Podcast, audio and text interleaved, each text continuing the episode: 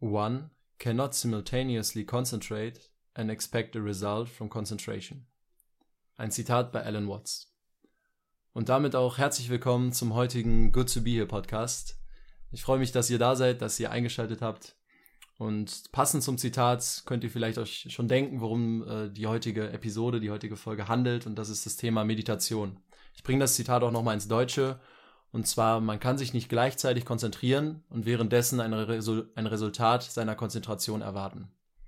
Ja, auch von mir herzlich willkommen und ich freue mich hier zu sein mit Julius und dass wir über das Thema Meditation reden können.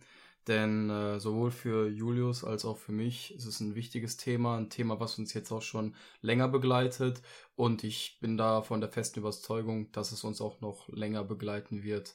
Genau, es ist einerseits etwas, was bei uns, glaube ich, auch schon viel Euphorie hervorgerufen hat in den letzten Monaten, gleichzeitig aber auch Kopfschmerzen bereitet hat, Frustration. weil man Frustrationen einerseits, wenn man vielleicht, wir sprechen nachher auch noch über Probleme, nicht ähm, den Fokus gefunden hat oder eben auch diese Regelmäßigkeit, dieses Integrieren in seinen Alltag ähm, nicht dauerhaft hinbekommen hat. Ja. Ähm, dar dazu aber später mehr. Ich würde sagen, wir fangen an und äh, erzählen erstmal davon, wie es dazu kommt, dass wir, also dass wir den Podcast aufnehmen nicht, aber dass wir genau über so ein Thema reden wollen. Es scheint ja eine größere Rolle in unserem Leben zu spielen.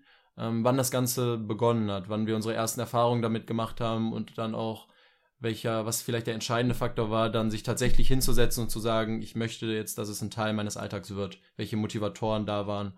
Ähm, Genau. Da kannst du gerne den Anfang machen. Ja, gerne. Also bei mir war es definitiv so, dass ich mich mit dem Thema Meditation erstmalig befasst habe, als ich mit meinem Studium begonnen habe. Und das war halt für eine, eine Zeit für mich, wo generell viel persönlich bei mir anders gelaufen ist, wo ich mich persönlich viel verändern wollte und ähm, zu einer persönlichen, also ich bin über das zu dem Thema ähm, über Persönlichkeitsentwicklung gestoßen und ähm, habe mich dann dann halt näher damit befasst und habe es dann auch äh, mir erstmal ein bisschen was dazu durchgelesen, so was man im Internet dazu findet, wie man natürlich dann meditiert.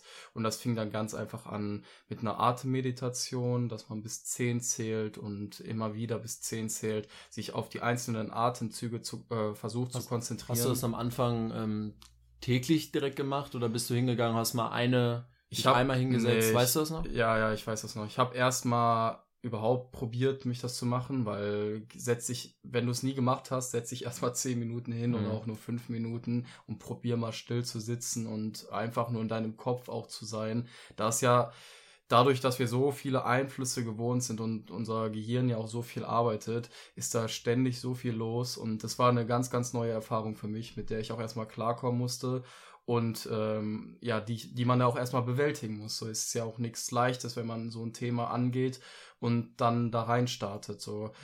Deshalb, also am Anfang habe ich das definitiv nicht täglich gemacht. Das wurde dann irgendwann, also ich habe es mir vorgenommen, dann immer wieder natürlich zu, zu machen. Und ähm, irgendwann wurde es dann zu einer, oder habe ich es dann zu einer täglichen Routine gemacht, ähm, einfach weil ich den Sinn auch dann dahinter immer mehr begriffen habe und immer mehr gemerkt habe, wie, ja, wie wichtig dieses äh, Thema für mich persönlich ist, also für, für meinen persönlichen Umgang mit mir, aber auch eben für den Umgang mit anderen Menschen.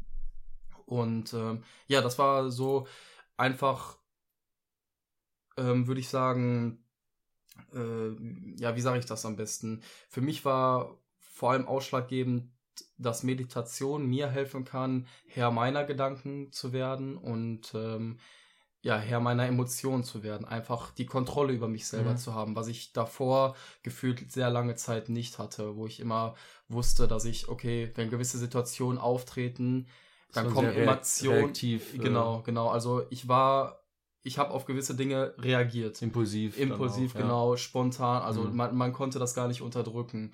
Oder ich kann es jetzt dann auch quasi auch erhofft, dass Meditation dann auch ein Tool sein kann, um da ein Stück weit einen Schritt zurückzugehen und erstmal zu sagen, genau. ich, ich, muss jetzt nicht quasi direkt impulsiv darauf reagieren, genau. sondern weiß, dass die Emotion, was auch immer abschwächt, genau, ich dann anders reagieren genau. kann. Um das, um das Ganze zeitlich einzuordnen bei dir, wann, wann hat das angefangen? Wir haben jetzt äh, vielleicht, je nachdem, wann ihr den Podcast hört, äh, August 2020. Ja, das war jetzt so, ja, circa vor zwei Jahren dann ungefähr, oder nicht?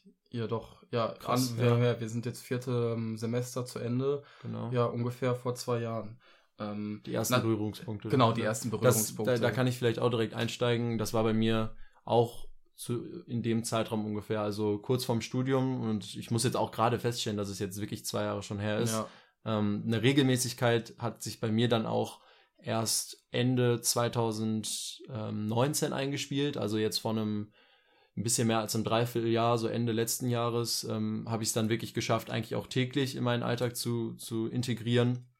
Das Ganze muss ich aber auch, wenn wir auch später über Problematik noch reden wollen, sagen, dass es in den letzten Wochen im Zuge einer Klausurenphase, in der es eigentlich ein wichtiges Tool sein kann, mhm. auch wieder nachgelassen hat und wirklich, ich sagen muss, dass es in einer Woche einmal vielleicht nur noch vorkam, in zwei Wochen teilweise nur ein, zweimal vorkam. Also mhm. es ist wirklich ein Rückschritt, ich da gemacht habe, aber da auch nicht zu negativ mit umgehen will, sondern ähm, da jetzt auch wieder eine gewisse, eine andere Häufigkeit einen Tag legen will. Ja. Aber es war, es war zu einer ähnlichen Zeit, wie es, wie es auch bei dir war. Ähm, im Sommer 2018, was auch ganz witzig ist, dass wir zeitgleich irgendwie oder ein Interesse auch unabhängig voneinander entwickelt haben. Man muss dazu sagen, äh, für die, die jetzt vielleicht auch neu sind und uns jetzt nicht persönlich kennen, wir kannten uns zu diesem Zeitpunkt, also noch nicht wirklich gut. Genau. Äh, man hatte sich mal gesehen, ähm, aber so speziellere Themen, wie jetzt das Thema Meditation zum Beispiel auch ist, generell auch Persönlichkeitsentwicklung, ähm, hatten wir da noch nicht besprochen oder haben wir noch nicht drüber gequatscht. Genau. Und deshalb ist es eigentlich ganz cool, dass man in diese Richtung äh, gemeinsam, aber doch unabhängig gegangen ist. So, das ist schon ähm, ja, war, war auf jeden Fall eine coole Erfahrung, als man oder ein cooles Erlebnis, als man dann gehört hat, ja, äh, ich mache das auch oder ich interessiere mich auch für das Thema. Es ist ja. natürlich immer schön, wenn man Leute findet, äh, die das in eine ähnliche ich, Richtung. Äh, ja, das ist, glaube ich, auch einer der wichtigen Aspekte.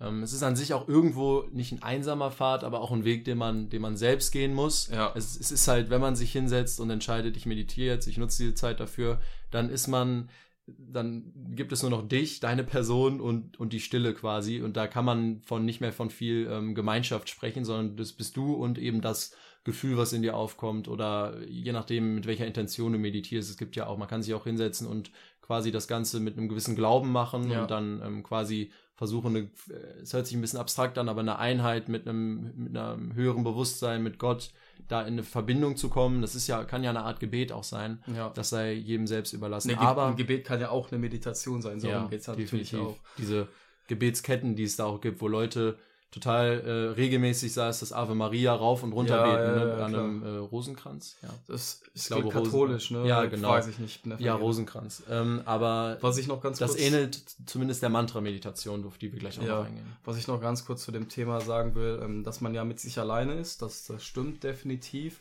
Was ich aber auch zum Beispiel, ach ja, genau, das ist vielleicht auch noch wichtig zu erwähnen, Anfangs habe ich das äh, komplett selber gemacht, also mit, mit äh, habe einfach, wie gesagt, meinen Atem gezählt und äh, hatte keine Hilfestellung oder so. Nach irgendeiner Zeit, da hast du mich dann auch darauf hingewiesen, habe ich mir dann die ähm, App Headspace runtergeladen, mit der man tatsächlich auch als Einsteiger oder gerade als Einsteiger ähm, sehr gut starten kann und mhm. die einem eine gute Unterstützung und eine gute Hilfestellung bietet. Da hast du, da hast du beispielsweise auch so unterschiedliche Themenfelder. Da kannst ja, ja ähm, natürlich auch Kurzmeditation am Abend Abend, am Morgen, dass du dir quasi eine Sonnen Sonnenlicht vorstellst ja. und das kann wirklich auch nur die Vorstellung davon dir ein, anderes Wachheitsgefühl geben. Aber ich habe zumindest angefangen mit einer Selbstachtungsmeditation, weil ich oft sehr hart mit mir in die Kritik gehe, ja. Kritik gehe. Und da waren dreimal äh, zehn Folgen, glaube ich. Also ähm, zehn Meditationen war quasi Stufe 1, 2 und 3 und da wurde dir in diesen 30 ähm, Meditationseinheiten eine gewisse Technik beigebracht. Und ja. da kannst du wirklich quasi nach, nach deinen Zielen auch, du kannst auch sagen, mehr Konzentration beim Lernen, da gibt es eine Meditationseinheit zu. Da kannst du wirklich je nach Lebensbereich, wo du da auch ähm, Fortschritte erzielen willst, das bei Headspace auswählen. Das fand ich ziemlich, ziemlich nice. Es ich gibt, glaube ich, ja. noch Calm als. Äh, ja, es gibt so Wut, äh, Ruhelosigkeit, äh, wenn dich deine G Gedanken übermannen, Emotionen übermannen, so es gibt zu, wie gesagt, zu jedem Problem, ja. was theoretisch auftreten könnte in einem selber, gibt es, denke ich mal, eine Meditationsreihe oder zu fast jedem Problem. Und ich wollte, äh, mit Call meinte ich, äh, andere App Apps, die es dazu auch gibt. Wir wollen so, jetzt nicht nur Headspace, ja, ja, gut. Ich wollt, ich wir wollen jetzt nicht nur, ja, wir wollen jetzt nicht nur Headspace quasi äh, praisen. Es gibt mehrere. Calm kenne ich auch noch, ist auch noch eine, eine ganz gute App in dem Bereich. Da müsst ihr quasi für euch rausfinden, was euch was ähm, euch da gut tut. Ich, ich mache es oft mittlerweile auch wieder ohne die App. Es hat mir gut ähm, im Anfang geholfen. Mittlerweile genieße ich es. Oder in der App, das hast du, glaube ich, auch gemacht, diese ja. ungeführte, ne? Ungeführte mhm. Meditation. ja, wie gesagt, am Anfang war es eine sehr gute Hilfestellung, wenn da jemand geredet hat und dir gesagt hat, wie du was machen sollst, einfach um so ein Gefühl dafür zu bekommen. Wenn du weiter bist und irgendwann das öfter und öfter und öfter gemacht hast, dann wirst du wirklich merken, wie du eher diese Ruhe, die dann wirklich auftaucht, also generell diese Ruhe um dich herum. In deinem Kopf wird, also war bei mir zumindest nie so wirklich eine krasse Ruhe, sondern da gab es natürlich immer wieder Gedanken, die aufgekommen sind, was aber auch normal ist. Der Monkey Mind, ja. manche Mönche nennen. Ja. Der Affe mit den, wie nennt man das, weiß ich nicht. Ich weiß auch nicht. Ich, trommelt. Ja, egal. egal. Trommel, Jeder hat ein Bild im Kopf. Ja. Der Affe im Kopf, der irgendwie trommelt. Keine Ahnung. Weiter geht's im Text. Ähm, genau, nein, aber es äh, ist dann so einfach, dass du mit der Zeit dann einfach diese Stille mehr zu schätzen weißt und dir das dann wirklich eine entspanntere Meditation oder mir bei mir war es da dann so genau und da dann diese diese Hilfen und ähm, für mich war es dann auch so, dass mir dann das Reingerede auch eher, dass ich das als eher störend empfunden habe. Ja, weil man ja auch sein eigenes Tempo hatte und mhm. die da natürlich ein gewisses Tempo auch dann vorgegeben haben. Was, wie gesagt, am Anfang sehr hilfreich war, am Ende dann, weil man vielleicht noch lieber ein bisschen da, also mhm. bei dem vorigen Punkt äh, bleiben wollte, ein bisschen störend war. Aber jetzt nicht auch ja, nicht schlecht oder so, definitiv man muss, nicht. Man muss auch sagen, dass das Ganze mit Kosten verbunden ist, zumindest Headspace ein Jahresabo, ne? Also, die, also was war bei der Light-Version, da hast du aber auch. Äh, da hast du zwei Wochen, kannst du das auch erstmal testen und dich dann da so. Ähm, und selbst wenn man es nicht kauft, kriegst du immer irgendwie diese 30 Basismeditationen, glaube ich. Echt? Immer, ich meine, dass da so Grundkurse immer mit dabei sind, die du dauerhaft machen kannst, aber da hast du dann nicht keine besonders große Auswahl. Hast du dein Jahresabo nicht auch aus Versehen gemacht? Ja, ich habe es ja. tatsächlich, also es kostet 60 Euro ungefähr, finde ich jetzt für ein Jahr ähm, absolut, das ist ein Fünfer im Monat, wenn ich mich jetzt nicht verrechnet habe. Echt nicht schlimm. Ja. Ähm, vor allem, wenn man, wie gesagt, dieses Thema krasser angehen möchte. Und ja, ich habe es aus Versehen gekauft, weil ich nicht mein Abo gekündigt habe, also mein Probeabo, und dann hat sich das verlängert. Wie es so häufig passiert. Aber ja. äh, zum Guten natürlich. Ja, also, ich habe dadurch habe ich mir dann gesagt, ja. okay, Digga, jetzt hast du 60 Euro für diese App ausgegeben, jetzt nutzt du das ja, auch, weil sonst äh, ist es ja verschwendetes Geld. Ja. So ist es. Was ich, wie gesagt, aber jetzt auch noch sagen wollte zu dem Thema Einsamkeit, mhm. worauf ich gerade nicht eingegangen bin, mhm. ist, grundsätzlich stimme ich dir definitiv zu, dass du, wenn du da sitzt, dass du für dich alleine bist. Einsam würde ich vielleicht nicht sagen, aber alleine auf jeden Fall. Ähm, es ist aber auch so, zum Beispiel hat es mir immer geholfen, wenn ich wusste, okay, du meditierst mhm. auch, dass man dann doch nicht mehr so alleine war. Man wusste, okay, es gibt auch noch andere Leute, die meditieren, es gibt andere Leute, die, die auch in diesem Thema drin sind und ähm, ich bin mit dieser Erfahrung, die ich gerade hier mache, nicht alleine. So weißt du, mhm. was ich meine? Das ist natürlich dann auch immer wieder so ein, ja, so ein Punkt, der mir persönlich sehr geholfen hat. Safe. Und da gibt es bei Headspace sogar auch die Funktion, dass man sich gegenseitig Nachrichten so ein bisschen senden kann. Ja. Also du hast dann die Auswahl, ich glaube, von sechs Messages oder so, ja. dass du sagst, ich denke an dich oder keep up the good work oder was auch immer. Und die hat man dann bekommen oder man konnte sehen, wenn der ähm, seine Freunde heute schon meditiert haben. Das sind natürlich kleine Spielereien, die aber ähm, wirklich einen großen Effekt haben auf die Regelmäßigkeit, die dann auch dahinter steckt. Und ich glaube, das ist bei vielen ähm, Routinen, wenn wir jetzt, ähm, wir bleiben natürlich bei Meditation, aber ich glaube, bei vielen, um da eine Konstanz zu entwickeln, hilfreich, nicht alleine zu sein. Wenn ja. man auch wirklich ähm, nicht, sag ich mal, rückfällig werden will oder nicht ähm, Dinge auslassen will, dass man weiß, man, man hat einen, der einem den Weg mit einem geht, der vielleicht auch man möchte die Person nicht enttäuschen. Nicht, ich weiß nicht, ob das unbedingt der beste Gedanke ist, aber der spielt da auch mit rein, zu sagen, Definitiv. ich bleibe auf diesem Weg, weil ich weiß, dass die andere Person das auch braucht, dass ich weiter, dass ich weitermache oder dass ich weiter diese ähm, Konstanz da halte. Und ich, für mich hat es auch persönlich immer motiviert, einfach weil es eine Challenge war jetzt nicht unbedingt besser als du zu sein, aber auf jeden Fall mit dir mitzuhalten, mhm. so, weil ich wusste, okay, Julius meditiert heute auch. Gut, dann mache ich das auch so, weißt du, wenn er es hinbekommt, safe, dann kriege genau. ich es auch hin. So, das war aber eine positive Motivation. Ja. Ist jetzt nicht so, dass ich sage, okay, ich bin krasser als du oder so, weißt du, wie ich meine, sondern das einfach. Bist du auch nicht. Können wir einfach einmal klären. ja, okay, hast du recht. nee, aber genau, das weicht quasi natürlich davon ab, von dem, von dem eigentlichen Kern, aber es ist eine super Hilfe, ähm, da nicht alleine zu sein ja. und Leute bei sich zu haben. Trotzdem, wenn ich über diesen spirituellen Weg nachdenke, Meditation, finde ich, muss man oder darf man auch trennen von was Spirituellem. Es kann auch einfach ja. ein wirklich simples Tool sein, um sich präsenter zu fühlen, um Pause zu machen. Ja, Pause zu machen oder produktiver zu sein, um einfach kleine Stellschrauben in seinem Alltag zu verändern. Da ist es eine nützliche Sache, da muss man keinen Glauben für haben, da muss man nicht, ähm, ja, wie gesagt, spirituell sein oder ähm, irgendein Guru, was auch immer. Da reicht es, einfach ein gewisses Ziel zu haben und es kann dir bei diesem Ziel helfen, dann, dann solltest du es nutzen. Ich persönlich lasse da den Glauben auch ein Stück weit mit reinspielen, bei mir persönlich, um, mhm. um davon zu sprechen. Und da glaube ich allerdings, dass dieser Weg auch ein nicht einsamer Weg ist, aber dass man eben, ähm, wenn man jetzt zumindest auch äh, das Ganze aus einer Hindu-Sichtweise sieht, diese, diese Leute meditieren ja auch quasi mit der Intention, irgendwann noch in ihrem menschlichen Leben eins zu werden mit diesem, mit diesem höheren Bewusstsein, mit. Du meinst erleuchtet werden ja, mäßig. Okay. Genau, ich glaube, ich glaube, die nennen es auch Nirvana, aber um ja. eben, äh, auch wenn es sich immer ein bisschen gruselig anhört, weil es nichts ist, aber um eben eins mit, mit Gott zu werden.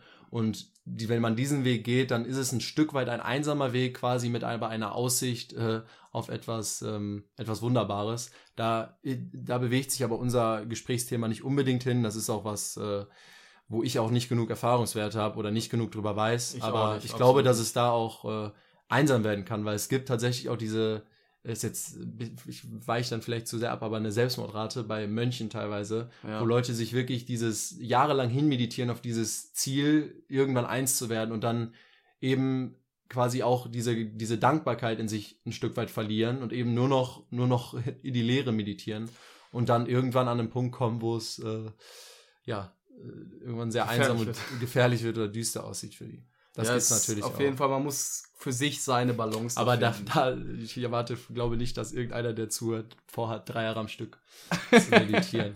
nee. Ähm, genau, dann wollen wir ein bisschen auf die Methoden eingehen. Wir reden jetzt die ganze Zeit über Meditation und äh, es hört sich schön und gut an, aber wie kann man sich das Ganze, wenn man jetzt auch gar keine Berührungspunkte damit hatte, dann wirklich vorstellen?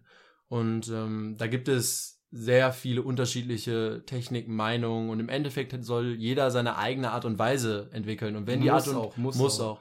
Und wenn es bedeutet, dass du barfuß durch den Wald läufst und quasi währenddessen dir währenddessen runterfährst, ein bisschen auf deine Atmung achtest, das kann deine Meditation sein. Ja. Also da gibt es gar keine Vorgaben quasi. Trotzdem gibt es ein paar Kategorien, ein paar Methoden, die man schon benennen kann und die wir jetzt so ein bisschen, bisschen besprechen wollen, auch sagen wollen, wo wir da Erfahrungen gemacht haben. Also ich hatte ja schon bereits gesagt, dass ich mit dieser Atemmeditation ähm, angefangen habe und das ist für mich eine Achtsamkeitsmeditation. Einfach der Hintergedanke da ist, dass du deine Gedanken einmal in Anführungszeichen beiseite lässt und dich versuchst auf einen gewissen Punkt, also meistens ist es halt die Atmung, es kann, glaube ich, auch andere Dinge sein, aber mhm. wie gesagt, so das populärste ist das, ist die Atmung, dich darauf zu konzentrieren. Heißt, du atmest aus, du atmest ein. Und du gehst mit, du spürst es in deinem ganzen Körper, du fühlst, wo atme ich ein, wo atme ich aus und wie sich quasi auch dein Brustkorb hebt, genau, Brustkorb senkt. Genau, und äh, eine Hilfe dabei, vor allem am Anfang, um sich wirklich dauerhaft darauf zu konzentrieren, weil das nicht leicht ist, weil man sehr schnell abschweift, sehr schnell ist man wieder mit seinen Gedanken ganz woanders, ist es, diese Atemzüge halt mitzuzählen. Dass du eins, zwei, hm. drei, vier und das dann halt bis zehn wiederholst und das immer wieder, solange du diese Meditation machst, sei es fünf Minuten, sei es zehn Minuten, ist auch egal. Und äh, genau das gibt einem dann einfach mal diesen Cut von, von dem normalen, also von dem normalen äh, Gedanken, die man in seinem Kopf hat und dass man dann einfach dieses Gefühl mal von Ruhe in sich hat, weil man sich wirklich gerade nur auf mhm. eine Sache konzentriert hat. Und ich glaube, das ist auch eine wirklich gute Einsteigermeditation. Ja ähm, weil sie eben sehr simpel verständlich auch ist. Ja. Man atmet halt immer. Es ist eben auch was Omnipräsentes, auf das man sich dann eben aber explizit halt fokussieren. Also ich finde, sie ist sehr leicht zu verstehen. Das aber stimmt. trotzdem schwierig Sie ist absolut du, schwierig, vollkommen zu äh, meistern, sagen wir es mal als so. Als du gerade von den äh, vom Zählen der Atemzüge gesprochen hast, ist mir auch wieder ein vergangener Gedanke eingefallen, dass ich während der Atmung mir gedacht habe, wie mache ich das denn jetzt eigentlich? Mache ja. ich eins beim Einatmen und zwei beim Ausatmen oder mache ich ich atme ein und aus und hab dann, zähle dann die Eins und ja. dann ein, aus und die zwei. So was sehr Stupides, aber eben weil du in dem Moment gar keine Reizüberflutung hast, sondern deine Augen sind geschlossen, deine einzige Aufgabe ist eigentlich klar. Da geht dein Gehirn, also das in meinem Fall war es so, aber unsere, wir, wir funktionieren, die meisten Menschen auf sehr ähnliche Art und Weise, hin und sucht sich irgendwelche neuen Probleme, neuen ja. Fragen und, ja. dir, und, du wirst quasi wieder überflutet oder dein, du merkst richtig diesen, dieses innere Chatter, dieses innere dieses innere Reden äh, deines, äh, deines Geistes. Definitiv. Ähm, was am Anfang überwältigend ist. Also mein Kopf wurde am Anfang, wo ich angefangen habe zu meditieren, ähm, eher lauter als leiser, was erstmal, man fragt sich, ich, warum mache ich das Ganze? Ich fühle mich nicht besser. ähm, aber diese Schwelle wird dann auch irgendwann erreicht und ähm, danach wird es auf jeden Fall etwas angenehmer, wobei es immer auch von Höhen und Tiefen begleitet. Also ich denke, Meditation ist generell ein Thema, was du über Jahre, was ja auch Mönche zum Beispiel, die das ja auch täglich, stündlich machen, mehrere Stunden vielleicht sogar, ähm, die, die machen es so lange und die haben auch erst nach wirklich jahrelanger äh, Praxis eine Erfahrung gesammelt, wo sie dann sagen können, okay, jetzt bin ich an einem Punkt an, angekommen, wo man das Ganze wirklich in Anführungszeichen gemeistert hat, perfektioniert hat. Ja, aber ich glaube, die immer das richtige Mindset bei jeder Aufgabe im Leben, so ist meine bisherige Sichtweise, ist zu sagen, dass es, dass man nie etwas meistert, dass man nie an einem Punkt ist, wo man sagt, man hat man hat ausgelernt oder etwas perfektioniert. Also so blicke ich quasi auf meine Zukunft zu sagen, egal an welche Punkte ich komme, mit, selbst mit 85, mit 90 gibt es quasi immer Gründe, neue Themen, wo ich mich weiterentwickeln kann, wo ich nie sage, ja, ich, ich weiß Bescheid über Dinge, sondern immer diese Attitüde quasi an den Tag zu legen. Aber ich weiß es nicht. Es Nein, was ich eigentlich damit sagen ja, wollte, ist eigentlich nur, dass man ähm, diesem Thema auch Zeit geben muss. Dass ja, man safe. das auch, wie gesagt, das ist kein Thema, was sich über Wochen, Monate, sondern was sich wirklich über Jahre erstreckt, damit du wirklich ich sag mal in Anführungszeichen, krasse Resultate siehst. Also mhm. wenn du, wenn du vielleicht dich deine Person jetzt nimmst und dann deine Person in fünf Jahren, dann kannst du sagen, okay, ich habe ähm, ich hab was erreicht, ich habe eine Veränderung, ich kann eine Veränderung festmachen. Würde Auf jeden so Fall würde ich ja. unterschreiben. Und trotzdem hat man nach 10 Minuten Meditation, merkt man auch einen Unterschied. Dass man sich manchmal hinsetzt und sagt, was auch bei Headspace manchmal erwähnt, wie fühlst du dich jetzt? Und man, man wird nicht sagen, hey, ich bin, ich weiß nicht, ich fühle mich leicht äh, wie eine Feder, aber man merkt, ich bin ein Stück weit ruhiger geworden. Ich fühle mich entspannter. Definitiv. Das ist direkt zu merken, aber ich würde. So innerhalb dieser genau. Meditation, also wie, wie gut, es gibt ja also für mich gibt es gute und schlechte Meditation. Mhm. Vor allem, was heißt schlechte Meditation? Das hört sich jetzt negativ an, hat sich auch für mich negativ angefühlt. Aber es war dann so, dass ich zum Beispiel sehr oft mich ablenken, ablenken lassen habe von meinen Gedanken und mich nicht wirklich dann zum Beispiel auf die Atmung konzentrieren äh, konnte. Und das finde ich, dass man dann wirklich eine konstante Meditation schafft, wo man sagt, okay, Mhm. Zehn Minuten, jetzt die Atmung. Okay, heute habe ich es hinbekommen, genau. morgen bekomme ich es hin. Dass man da eine Konstanz sind. Genau, ja. und das ist, glaube ich, erst über wirklich genau. einen sehr langen Zeitraum das möglich. Das ist, was ich so generell damit sagen äh, wollte. Das ähm, ich auch. Dass man diesem Thema wirklich da Geduld haben muss. Und auch Geduld lernen, lernt dadurch, definitiv. Ja. Ähm, um auf äh, die anderen Meditationsarten, wir haben jetzt über die Atemmeditation ein bisschen gesprochen, noch einzugehen. Eine, die auch im Zuge von Headspace einem relativ früh nahegebracht wird, ist eine Art Bodyscan-Meditation, dass ja. einem gesagt wird, man fängt oben am Kopf an, konzentriert sich oder und checkt quasi, wie sich der Körper fühlt. Das ist auch ein bisschen befremdlich am Anfang, weil ich mir denke, ja, wie fühlt sich mein Kopf? Ich merke da gar nichts. ja. so. Aber ähm, je öfter man es macht und bewusster, desto ähm, äh, angenehmer, sage ich mal, sind auch die Resultate. Also man geht quasi, man, man fühlt, wie man auf dem, seinem Stuhl sitzt, auf dem Boden, wo auch immer man sich befindet und konzentriert sich quasi an die Berührungspunkte von Körper und, und Erde, Boden. Und wenn man sich, wenn man darauf seinen, seinen Fokus leitet, dann vergehen oder automatisch äh, kommt man zu einer, zu einer inneren Ruhe oder zu einer nicht vollständigen Ruhe, aber findet finde da eine gewisse Entspannung. Wobei ja. ich meine Schwierigkeiten mit dieser Übung habe, das muss ich sagen. Aber es geht, um nur die Technik zu beschreiben, darum, man fängt am Kopf an, konzentriert sich Stück für Stück, geht seinen Körper runter, wie fühlen sich, wie fühlt man sich heute, wie fühlt sich der Körper heute an und geht dann quasi auf Berührungspunkte ein, die Füße mit dem Boden. Sitzt man bequem, unbequem? Diese Frage ist ja fast schon wertend, sondern einfach nur wahrnehmen, ich, ich bin da und ich bin quasi auch in dieser materiellen Welt und berühre. Genau, das ist halt auch, wie du gerade sagtest, wichtig, dass man jetzt nicht sagt, ich fühle mich schlecht mhm. oder das ist gerade scheiße, sondern okay, nur. das fühlt sich so an, aber das ist okay, so, dass man, das ist generell ein wichtiges Thema bei Meditation, würde ich sagen, dass man keine versucht, auch wenn man, wenn Gedanken in seinem Kopf aufkommen, dass man da nicht versucht zu werten und nicht zu sagen, okay, scheiße, Yannick, jetzt denkst du schon wieder, was für ein Noob bist du, so, äh, sondern dass man dann sagt, okay, die Gedanken kommen, das ist okay, so, und sie dann damit abhakt, so. Genau. Das ist ja, glaube ich, generell so der Konsens von den meisten, egal welche Technik du jetzt bei der Meditation nimmst, aber das ist Ja. Glaube ich so, was, was dahinter steht. So. Auf jeden Fall. Was ich zu dem Bodyscan auch noch sagen kann, ist, dass ich auch Safe-Probleme, vor allem, also vor allem am Anfang wusste ich gar nicht, ja, wie schnell mache ich denn das jetzt? Bin ich jetzt fertig mm. mit der mhm. Region? Die Gedanken äh, werden kommen und kommen immer. Äh, genau. Und wie bei dir, ich fühle in meinem Kopf jetzt nichts wirklich Spezielles. So fühlt sich normal an, so alles gut, so. Aber äh, auch schon mal eine Erkenntnis. Genau, ist auch schon mal eine Erkenntnis. Aber vor allem bei den Berührungspunkten ja, konnte ich das fand ich da, am besten. Genau, ja. da konnte ich mich dann auch mal entlanghangeln, wo ich sagte, okay, ja, da fühle ich wirklich was und auch, also ich sitze ganz schön scheiße. Naja. Genau, aber nee, da, das war dann etwas, was mir dabei geholfen hat, mich dran äh, entlang zu hangeln. Ja. Was gibt's denn noch? Genau, ich, ähm, es gibt eine Art, was einem komisch vorkommt, man denkt wenig an Bewegung, wenn man von Meditation ähm, spricht, darüber hört, aber es gibt auch eine Art Kundalini-Yoga oder Yoga im Allgemeinen, was auf jeden Fall Hand in Hand mit Meditation geht. Und da äh, geht es quasi darum, äh, gewisse Figuren auszuführen, Posen und währenddessen eine weitere Komponente spielt dabei auch der Atem und natürlich ein quasi meditativer Zustand, in dem du dich durchgehend während deiner Yoga-Übung befindest. Ja. Also ist Meditation quasi auch nicht, kann nicht nur im Sitzen durchgeführt werden, sondern auch bei einer, ähm, ja, bei einer Yoga Ausführung einer Yoga-Technik. Ich habe es tatsächlich auch, ähm, ich hatte die Ehre oder das Vergnügen für fünf Tage in einem Kloster in Indonesien zu sein. Und äh, es war, es war ein ähm, relativ kleines ähm, lokales Ashram in der Nähe von Ubud.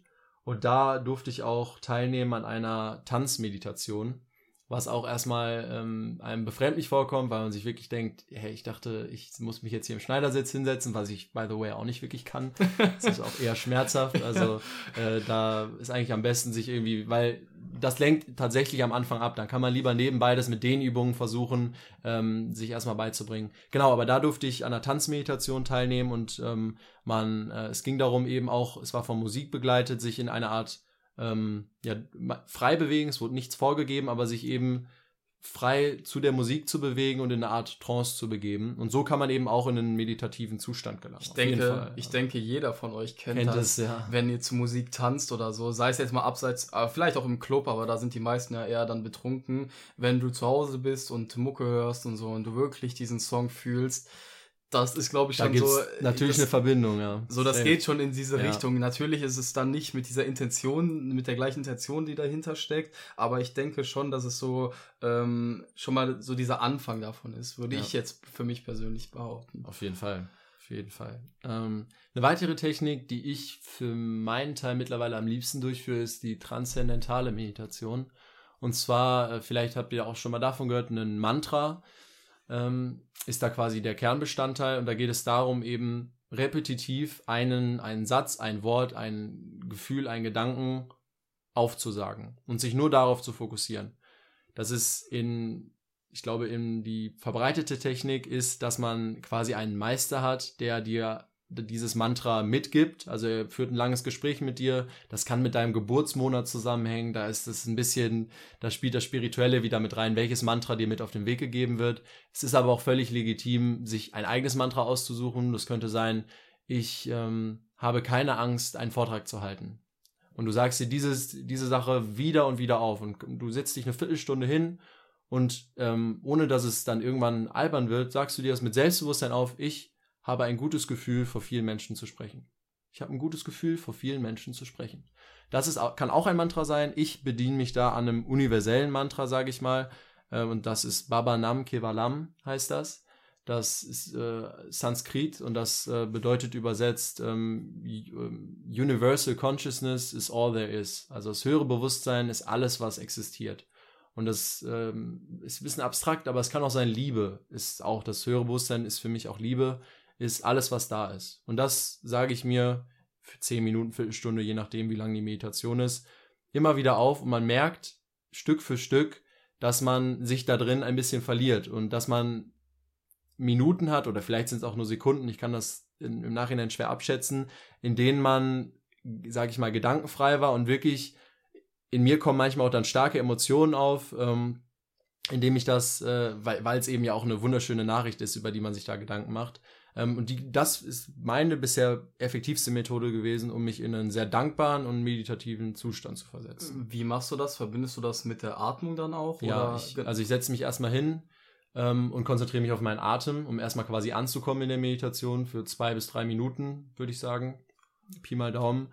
Ähm, visualisiere manchmal auch, das nutze ich manchmal auch noch, um zu sagen, vielleicht sitze ich gerade an einem schönen Sandstrand, die Sonne geht unter und stelle mir das innerlich einfach vor. Da ist es eigentlich auch hilfreich, sich ein Bild zu schaffen, damit man nicht immer neue Energie aufwendet, um sich nochmal in eine neue Szenerie, dass man mhm. vielleicht, vielleicht auch einen Ort, den man kennt, man stellt sich vor, man sitzt in seinem Garten, dann musst du nicht immer wieder diese, diese Kraft aufwenden, dir wieder diese Visualisierung quasi erstmal zu kreieren gehst dahin, visualisierst das, achtest auf deinen Atem und schon bist du quasi ja in einem ruhigeren Zustand, hm, als in dem, in dem du vorher warst. Und dann beginnst du eben mit deinem Mantra. Okay. Und sagst es dann auch vielleicht passend zur Atmung nicht laut auf, sondern intern. Also beim Einatmen sage ich beispielsweise Baba Nam und beim Ausatmen Kevalam. Und ganz ruhig innerlich begleiten zu meiner Atmung. Und das ist ähm, so subtil es sich anhört, hat das eine ziemlich große, ähm, kann das einen ziemlich großen Einfluss haben. Ähm, die letzte Sache, auf die wir eingehen wollen, ist etwas, was sich auch im Alltag zu jeder Zeit anwenden lässt. Das ist die sogenannte Mindfulness-Meditation. Hm, da wollen wir gar nicht zu speziell drauf eingehen. Am besten in Verbindung damit, wenn man im Supermarkt an der Kasse steht, wenn man im Stau ist auf der Autobahn, wenn man am Aufzug wartet, wo auch immer, geht es darum, sich bewusst zu werden über die Situation, dass man Leute beim Vorbeigehen beobachtet, dass man auf Geräusche achtet, auf Duft, auf Gerüche achtet. Ein Duft ist leider nicht immer gegeben, je nachdem, wo man ist. Aber ähm, eben sich auf den hier, auf das Hier und Jetzt fokussiert. Genau, nicht krampfhaft, sondern einfach nur beobachtet. Auf diesen Moment, der, der gerade da ist und das genießt, was wirklich auch gerade da ist. Dadurch kriegt das, was jetzt auch da ist, einfach viel mehr Wert. Und das zu appreciaten, sage ich mal, macht einen innerlich auch sehr viel dankbarer für den Moment und sehr viel glücklicher. Ja. Und das kann dir auch, also durch diese Art der Meditation kann dir auch sehr viel helfen im Alltag, einfach mal die kleinen Dinge im Leben auch viel, viel, viel bewusster wahrzunehmen und viel, viel mehr zu genießen, als ständig an allem vorbeizuhetzen und immer nur auf den nächsten Moment schon fokussiert zu sein. Also wenn ihr Probleme habt, dass ihr wirklich ständig nur von einer Sache zur nächsten ähm, rennt oder keine Ahnung, ihr euch nicht wirklich, äh, ich sag mal, ähm, wie nennt man das, ähm, nicht, äh, warte, wie nennt man das? Es ist, wenn ihr euch nicht wirklich im Moment fühlt, also wenn ihr euch nicht wirklich hier geortet fühlt, sage ich mal so, mhm. dann ähm, dann kann das definitiv hilfreich sein, um einfach nochmal mehr zurück zu den Basics, ich sag mal, so in äh, zu kommen. Mhm. Genau. Und das ist etwas, was man wirklich jederzeit anwenden kann. Ja. Es sei denn, man, weiß Ab. ich nicht, ist hält gerade oder ist gerade, selbst in der Klausur würde es zwischendurch gehen, aber es sei denn, man muss einen sehr hohen Fokus haben. Ansonsten in deinem Alltag und man findet, man ist, glaube ich, erstaunt, wenn man da ein bisschen mehr Achtsamkeit an den Tag legt, ähm, wie oft sich einem Gelegenheiten bieten, in denen man die Zeit echt unbewusst, und damit meine ich nicht, ich höre sehr viel Musik im Auto, aber in der man sich mit Gedankenkreisen, alten Gedankenmustern rumschlägt, die wenig Wert noch für einen haben, mhm. anstatt eben, auch wenn, welche, wie wichtig ist es für mich, dass da eine alte Dame am Bürgersteig entlangläuft. Aber wenn man diese Frau einfach nur beobachtet oder vielleicht den Vogel, der da gerade fliegt, so subtil es sich anhört, diese Dinge haben, äh, ich glaube, langfristig oder auch ähm, wie man sich dann eben am Abend fühlt, wenn man diese einzelnen Momente der Achtsamkeit einstreut über den Tag, ein Rieseneffekt. Da gibt es eine echt coole, äh, ich, die Leute, die zuhören, können es nicht sehen, eine coole Metapher, sage ich mal, ähm, und zwar in der Form eines Herzens. Und zwar, wenn man äh, ein paar wenige Punkte nur zeichnet, und das sind, also ich zeichne gerade Punkte in Form eines Herzens auf. Und zwar sind das quasi die Momente der Achtsamkeit in deinem Tag. Und ich habe jetzt, wie viel habe ich gezeichnet? Sechs, sieben Punkte, sagen wir mal, das ist schon, ist schon eine Menge. Du hast sieben achtsame Momente in deinem Tag. Und wenn wir die jetzt miteinander verbinden, ergibt sich ein etwas, ich habe es auch nicht schön gezeichnet, aber ein etwas kantiges Herz. Und das Gleiche ist, wenn du deutlich mehr, wenn du alle paar Minuten mal tief einatmest, deinen Atem genießt und dich darauf konzentrierst, ergibt sich durch viele kleine Verknüpfungen quasi über den Tag gesehen eine wirklich das Herz ist sehr, sehr hässlich geworden, ihr könnt es zum Glück nicht sehen, aber eine wirklich ähm, schöne Form und ein langfristig gesünderer oder glücklicherer Gemütszustand. Was ein Buch, was dazu sehr, also eigentlich wollten wir einen Buchvorschlag am Ende des, ähm, äh, am Ende des Podcasts machen, was wir auch noch machen werden, aber was mir da jetzt direkt zu einfällt, ist halt das Buch Hier und Jetzt von Eckhart Tolle, was dieses Thema Leben im Moment, Leben im Hier und Jetzt auch nochmal deutlich äh, genauer und deutlich ähm, ja, professioneller beschreibt, sage ich mhm. mal so. Ähm, ich habe das Buch gelesen zweimal und nach dem zweiten Mal habe ich es versucht, auch mehr in meinen Alltag zu integrieren. Und da war halt sehr oft dabei, dass ich dann einfach im Park saß, zum Beispiel, und mir den Baum angeguckt habe oder mir die Vögel angeguckt habe, die Sonne genossen habe. Und genau diese kleinen Momente, so wie es halt auch bei dieser Mindfulness-Meditation der Fall ist, genossen habe und meinen Fokus darauf gelegt habe. Und ich habe so krass gemerkt in dieser Zeit wirklich, wie der meine, meine Lebens... Ähm, Grundstimmung. Genau, meine Grundstimmung, aber auch einfach generell meine Lebens... Ähm, wie nennt man das denn? Situation... Lebenseinstellung. Einstellung. Weil die Situation könnte ja eventuell dieselbe sein. Ja, die, die Art und Weise, wie du die betrachtest. Genau, genau. Die Situation war es nicht, aber generell mhm. einfach es war auf einem anderen Niveau, auf einem sehr viel positiveren Niveau. Einfach mhm. weil man, wie gesagt, diese, diese, diese Aufmerksamkeit auf diese ganz vielen kleinen Punkte mhm. gerichtet hat, die, denen man sich vorher gar nicht bewusst war. Schwer ist es tatsächlich nicht. Man muss sich nur immer wieder vielleicht dran erinnern, zu sagen, okay, ich gucke mir jetzt mal das ganz genau an oder also muss dann nicht da am Baum stehen und da in die Rinde gucken oder so, aber dass man einfach diesen Fokus darauf legt und wirklich dankbar dafür ist, dass man das erleben kann, weil es ist absolut nicht normal, dass wir so viele Dinge, so viele tolle Dinge, die wir hier erleben können auf dieser Welt, erleben dürfen. Ja. Dankbarkeit genau. spielt da wirklich eine große Rolle. Ja, du hast gerade auch schon eigentlich von deinem Klosterbesuch ein bisschen erzählt. Äh, wenn du willst, dann äh, erzähl doch noch mal ein bisschen mehr. Wie war es dazu? Äh, wie war es da? Wie kam es dazu?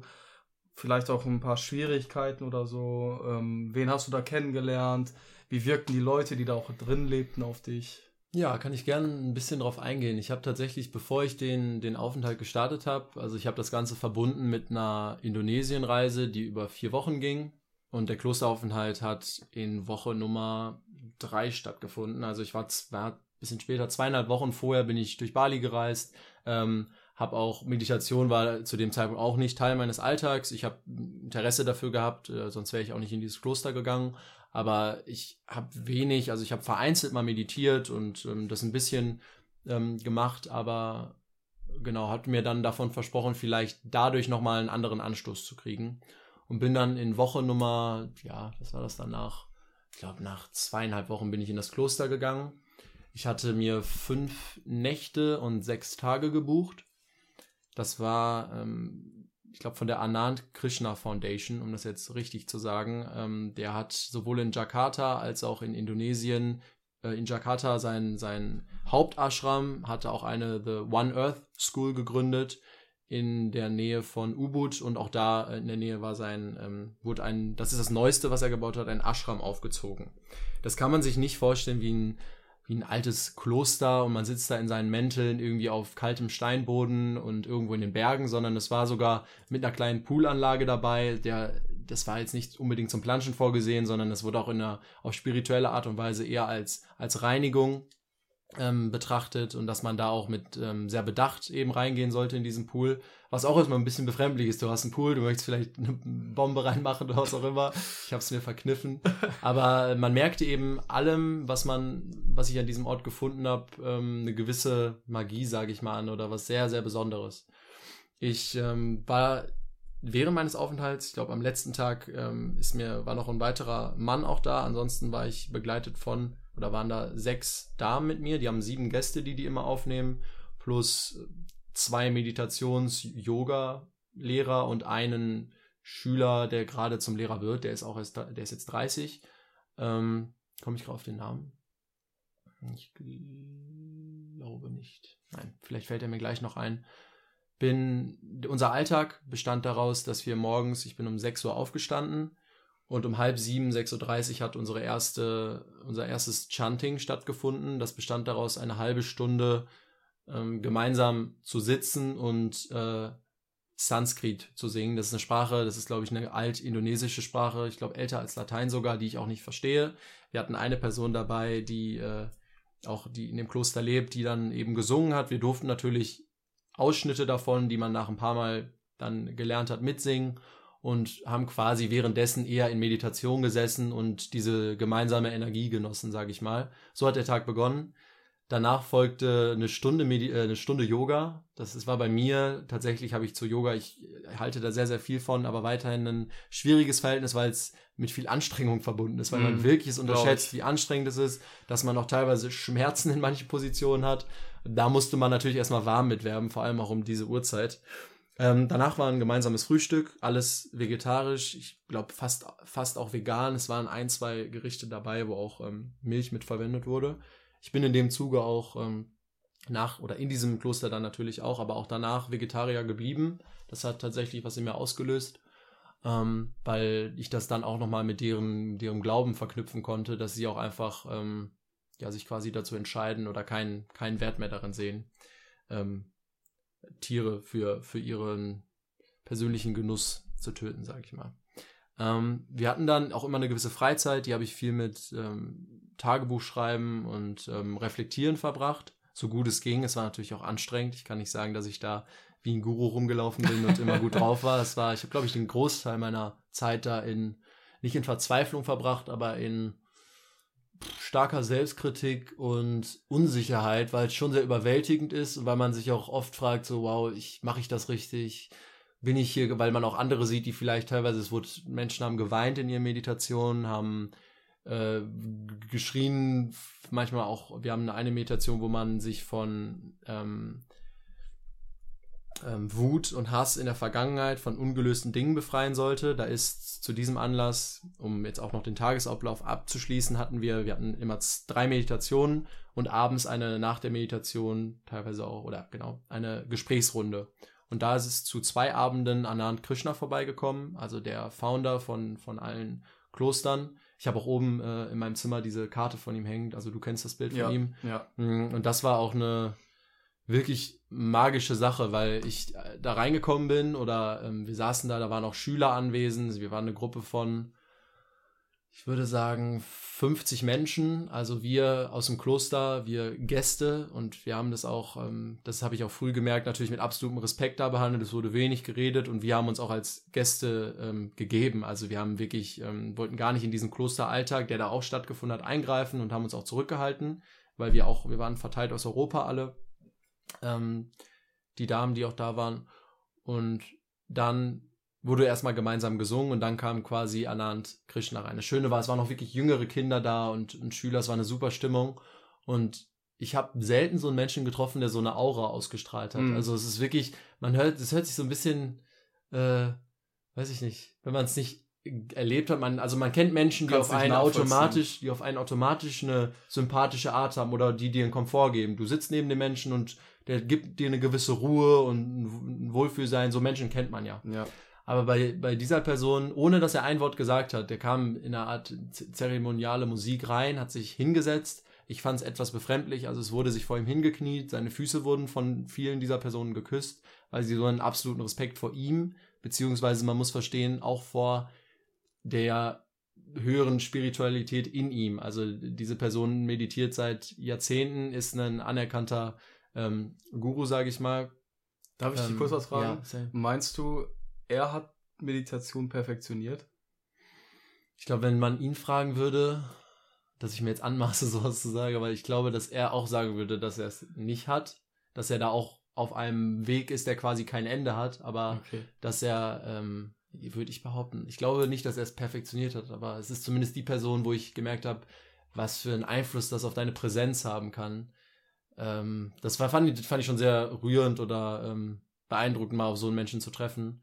Ähm, und genau diese, die Art und Weise, ihre Füße zu küssen, habe ich mich dann auch mit den Europäern drüber unterhalten, weil das auch manche befremdlich fanden. Man muss halt verstehen, dass diese Leute sich nicht vor ihm nur als Person verneigen, sondern von, von, von diesem höheren Bewusstsein in ihm, mit dem er ja. quasi eine Verbindung schaffen konnte durch seine Meditation. Ob man daran glaubt, ob man nicht daran glaubt, aber da muss, muss man auch, finde ich, wirklich einen Respekt zollen. Das ist natürlich auch deren, deren Glaube. Ähm, um noch einmal ein Ereignis da ein bisschen äh, intensiver zu schildern, hat er dann mit uns gemeinsam eine, ich weiß nicht, ob es eine Cleansing-Meditation war, aber es ging darum, sich von, von alten Emotionen zu befreien. Da sind wir, ähm, hat er hauptsächlich auf ähm, Wut angesprochen, Wut und Trauer.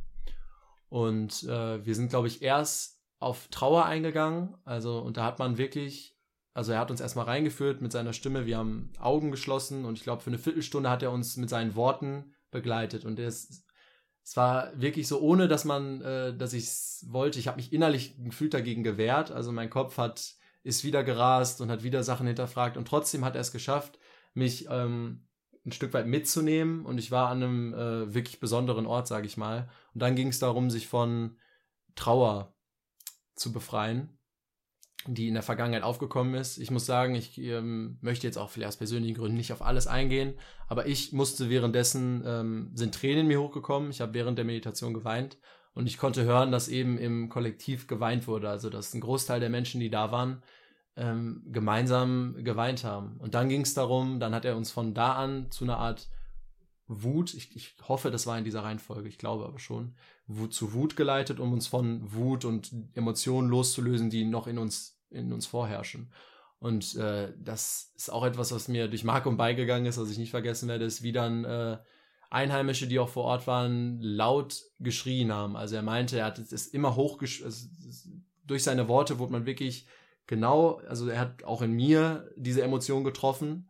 Ich habe mich nicht danach, ich habe auch einmal gerufen, geschrien, weil er meinte, dass es gut ist. Ich habe mich nicht unbedingt danach gefühlt, aber er hat die Emotion wirklich, wirklich berührt, was für mich unvorstellbar war. Und dann ja, haben, weil ihr ja eigentlich Fremde seid. Ja, weißt du? ja das, ist krass, ist heftig. Ja.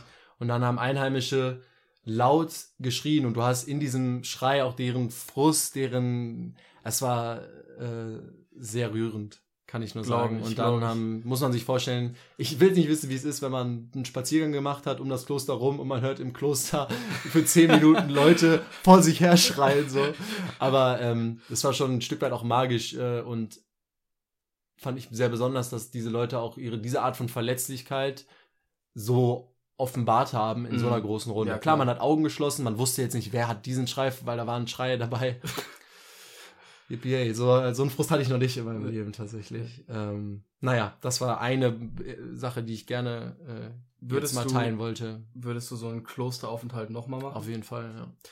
Auf jeden Fall. Gerne auch für eine, für eine längere Zeit, weil das äh, hat er auch nochmal da betont, dass die eigentlich immer zwei Wochen einem raten, weil man schon braucht, um da, um da wirklich anzukommen. Ja. Das habe ich auch gespürt. Mir haben diese Tage nicht gereicht. Also ich hätte es mir jetzt gut getan, das noch länger zu machen. Man braucht natürlich auch den Luxus, die Zeit dann zu haben. Ja. Aber ich habe es auf jeden Fall vor, ja. Weil ich denke ja. auch, dass ich, äh, wenn ich mein Studium abgeschlossen habe, auf jeden Fall mal Bock habe für einen längeren Zeitraum. Wie lange genau muss man dann gucken, was auch möglich ist. Ähm, in so ein Kloster einfach reinzugehen. Jetzt ob es jetzt buddhistisch ist, hinduistisch, generell diese ähm, Art des Lebens, diese Art des Denkens und diese Art der Meditation einfach nochmal viel, viel näher und intensiver mhm. kennenzulernen. Weil das, was ich ja jetzt hier für mich selber mache, ist definitiv gut oder würde ich als gut betiteln.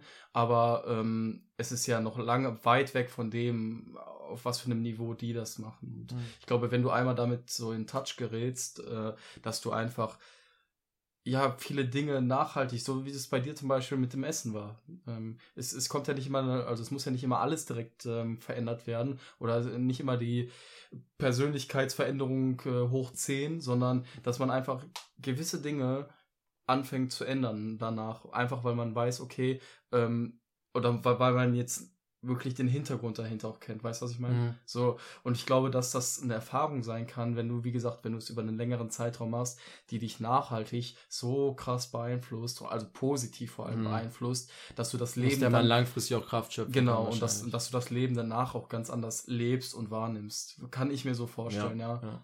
So, ich, wie es genau sein wird, aber weiß ich nicht, aber. Es kann natürlich sein, dass man drei Monate weg ist und in den letzten paar Tagen wieder oder in der letzten Woche oder durchgehend sich verzweifelt fühlt. Also klar, ich klar. Von, von einem, ich glaube, Mönch, der war in einem Schweigekloster, also in einem Podcast ist der vorgekommen.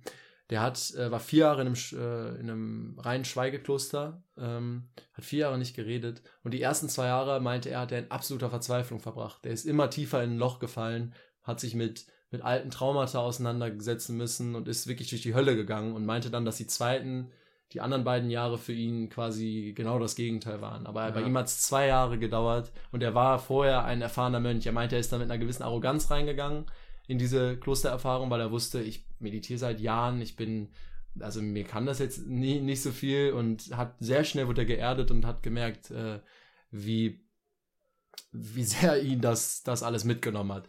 Also ich, ich bin auch, also ich bin einfach, habe einfach dieses Interesse sozusagen, was, was ist, wenn man mal, ich habe es noch nie erlebt, weil ja. wenn man mal für mehr als ein paar Tage sich so, so etwas. Ich denke Erfahrung auch, dass da, dass da viele Problematiken auftreten werden, weil das ja einfach so ein Cut ist. Es ist auch ein ganz anderes Leben, was man dann für diese Zeit erlebt. Du hast äh, viele Dinge, die du jetzt hier in deinem Leben wirklich etabliert hast und die du als selbstverständlich ansiehst, die wirklich von Tag zu Tag immer wieder kommen, sei es jetzt mediale Dinge, sei es, weiß was ich, keine Ahnung, einfach den Kontakt auch zu deinen Freunden oder vielleicht auch einfach die Art und Weise, wie wir hier essen und wie sie da essen. So ganz einfache Dinge, mhm. die hier wirklich völlig normal sind, sind es da dann, glaube ich, nicht so und sind da dann einfach total verschieden. Und dass damit Problematiken auftreten, ist, also ist für mich keine Frage, sondern das beantworte ich mir ganz ja. klar mit Ja. Einfach aus dem Grund, weil auch jetzt schon hier mit der Meditation Problematiken auftreten. So, das ist, äh, wenn es hier schon so ist, dass es schon schwierig ist und man frustriert ist teilweise, man äh, negative Emotionen hochkommen oder und hier, hier, kann man halt hingehen und wenn man die Meditation fertig hat, ach, guckt man sich mal ein YouTube-Video irgendwo an ja. und hat danach wieder diesen Komfort, den man vielleicht da dann doch nicht hatte in der genau, Meditation. Genau. Das geht da dann genau nicht. Ja. Genau. Ja. Ähm, da sind wir auch wieder bei Problematiken. Wir haben da, finde ich, auch schon relativ viel, ähm, viel drüber gesprochen, dass wir, dass man damit leben muss, dass man auch vor allem am Anfang einen sehr, einen sehr lauten Geist hat in der Meditation. Ähm, ja, das finde ich ist ja nicht nur das einzige Problematische. Es ist ja, wie du ganz am Anfang, glaube ich, schon mal angesprochen hast, oder relativ am Anfang, diese Regelmäßigkeit. Ja, das war, äh, ja. Das Meditation beizubehalten über einen Zeitraum, der länger ist als, weiß ich nicht, zwei, drei Wochen, vier Wochen, auch länger ist als, ich glaube, was ich geschafft habe, meine Streak war äh, knapp zwei Monate, mhm. habe ich äh, täglich meditiert. Und ähm, da sieht man wieder diese Spielpsychologie hinter diesen, auch einer Meditations-App. Ich kenne das mit dieser Sprache-App. Ja, Streaks ja. sind, aber Streaks helfen einem dabei, eine Regelmäßigkeit. Es ist Streaks helfen no joke. einem dabei. Leider auch bei Snapchat. ja, helfen einem eine Regelmäßigkeit aufzubauen, definitiv frustrieren mich zum Beispiel aber auch, wenn ich sie dann nicht mehr habe. Also ja, absolut. Ich habe hab äh, gestern 98er Streak Duolingo verloren. Ja, so, das ist. Fuck my life. Das ist ein Gefühl dann irgendwann, wenn du dir was aufgebaut hast, es ist plötzlich weg und du weißt. Du hast dir was aufgebaut in deinem Leben, eine Streak. Nein, ja, aber ja. du weißt auch, ich finde zum Beispiel, wenn du eine Meditationsstreak hast oder so, ja. du kannst stolz auf dich sein, wenn du jeden Tag meditiert hast oder jeden Tag auch äh, eine anderes gute, eine andere gute Routine gemacht hast, kann man wirklich stolz auf dich sein. Und wenn das dann wieder plötzlich weg ist, dann wieder neu zu beginnen, ist für mich immer mhm. sehr, sehr schwierig. Es dann neigt man mich, dazu, es wirklich fallen zu lassen genau, für eine lange es, Zeit. Es kostet für mich sehr viel Kraft, mhm. einfach dann wieder zu sagen, boah, ich weiß, das sind 58 Tage, das sind zwei Monate, es wird mich jetzt bis, weiß was ich, Oktober kosten, bis ich wieder das gleiche Aber, habe. So weißt du, was ich mhm. meine? Diese Denkart ist dabei falsch. Geht's, dabei geht es genau darum, dass du vielleicht in dem Moment dir eine Minute nimmst und eine Minute meditierst. Und das wäre das wär schon quasi wieder der erste Schritt in diese genau. Richtung. Ja. So, es ist auch egal. Es kommt auch im Endeffekt nicht auf diese Streak an, weil wenn man sich mal wirklich ähm, bewusst macht, okay, ich habe jetzt zwei Monate meditiert, am Stück, sage ich mal, oder auch zwei Wochen, ist scheißegal. Ich meditiere jetzt einen Tag nicht und morgen meditiere ich wieder, dann meditiere ich wieder so. Ja, man sollte da. Das, das ist Ausnahmen, wird es immer geben, so, wo man sagt, okay, heute geht es nicht, heute fühle ich mich nicht so, aber damit umzugehen ist gerade auch für mich ein, ähm, nicht leicht. Also mhm. sage ich ganz ehrlich so, da, weil ich wir sind auch beide gerade in einer Phase, in der wir es wieder ein bisschen haben schleifen lassen. Definitiv, leider. ja. Also ähm, die letzten Wochen waren nicht gut. Ich möchte es jetzt wieder in Zukunft oder was heißt ja. in Zukunft ab spätestens ab jetzt nächster Woche äh, regelmäßig angehen. Genau. Und das, das wollen wir auch mit der wir heutigen Challenge verbinden. Dann werfen wir die jetzt schon mal in den Raum. Und zwar ist es bei uns, äh, dass wir bis zur Aufnahme der nächsten Folge täglich mindestens fünf Minuten, um, um das mal tiefer zu halten. Wenn man einen Tag hat, man liegt schon um halb zwölf im Bett und man hat es noch nicht gemacht, dann setzt man sich fünf Minuten nochmal hin, aber gerne auch äh, mehr. Länger. Also ich werde, wenn ich mich hinsetze, wahrscheinlich auch länger meditieren. Aber dass wir täglich ähm, meditieren. Was ja. mit dem, mit der Person ist, die die Challenge nicht einhält, shame on you, aber weiß ich nicht, haben wir uns jetzt noch keine Gedanken Doch, wir, hatten, äh, wir können einfach so machen, dass wir den einen dann zum Essen einladen oder sowas. Das finde ich eigentlich eine ganz ja. äh, entspannte äh, Art und Weise, Stimmt. damit umzugehen. Äh, weil wir beide dann im Endeffekt von profitieren. Mac ist, ne? Ja, klar. Erstmal einen dicken Burger geben. Ja. Nein. Äh, okay, können wir machen. Dann möchte ich aber gewinnen, auf jeden Fall. ja, ich werde ähm, auf jeden Fall teure Gerichte auswählen, ja. Ja. Wieder in diesen Namaste, der war gut.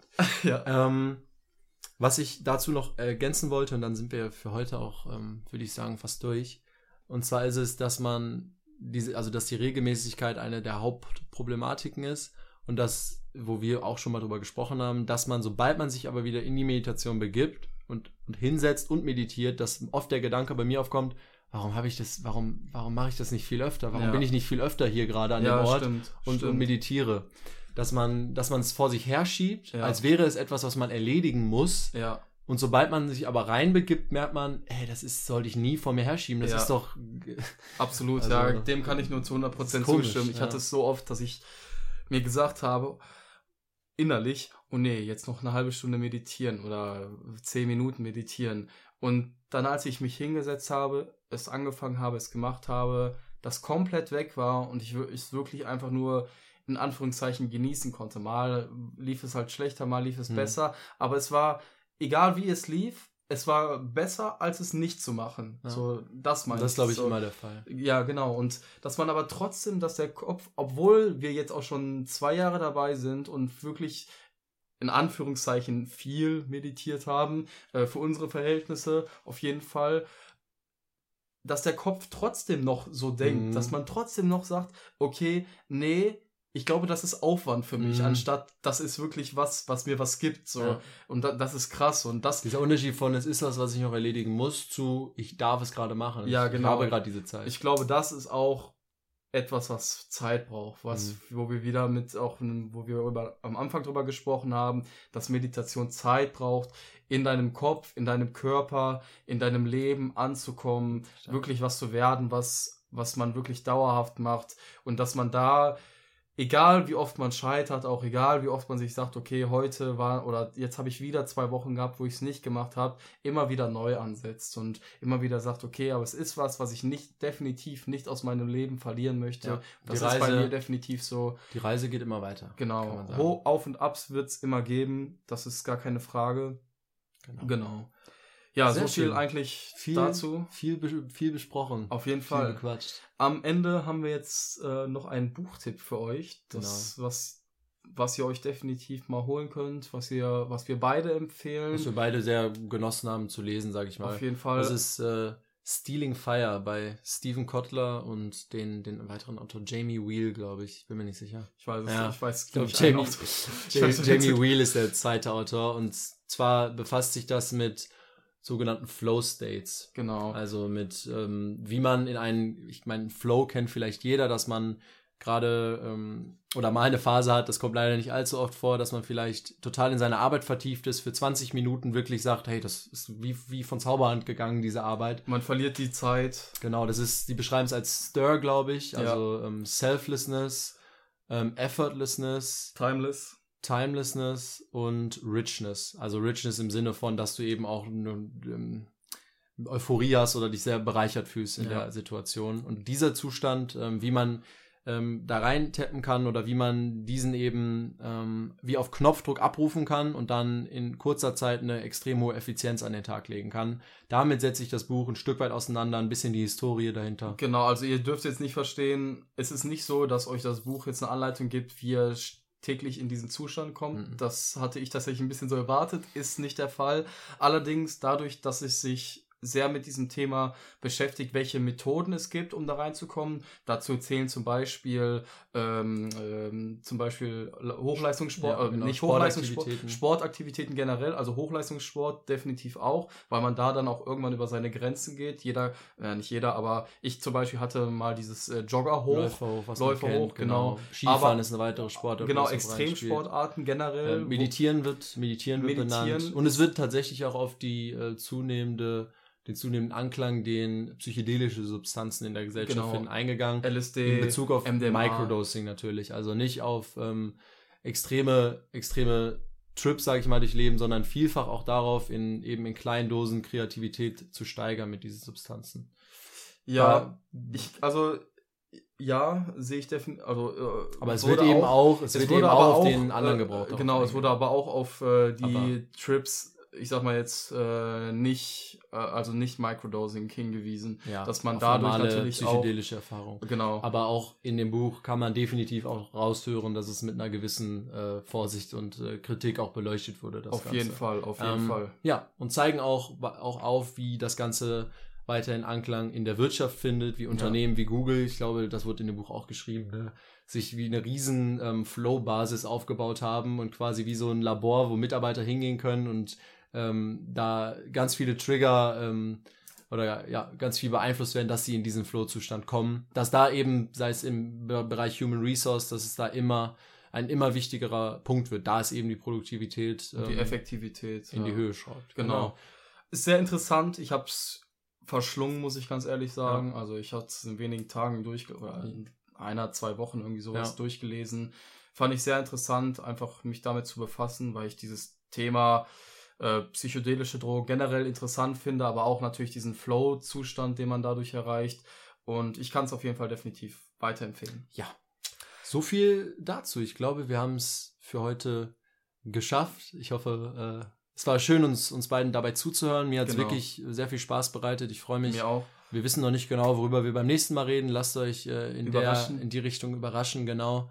Vielen Dank fürs Zuhören, für die Zeit, die ihr äh, hier rein investiert habt. Ich hoffe, ihr könnt was mitnehmen und vielleicht auch in euren Alltag integrieren, dass wir euer Interesse ein bisschen wecken konnten. Und ähm, ja. Wir wünschen euch alles Gute und bis zum nächsten Mal. Bis zum nächsten Mal. Dankeschön.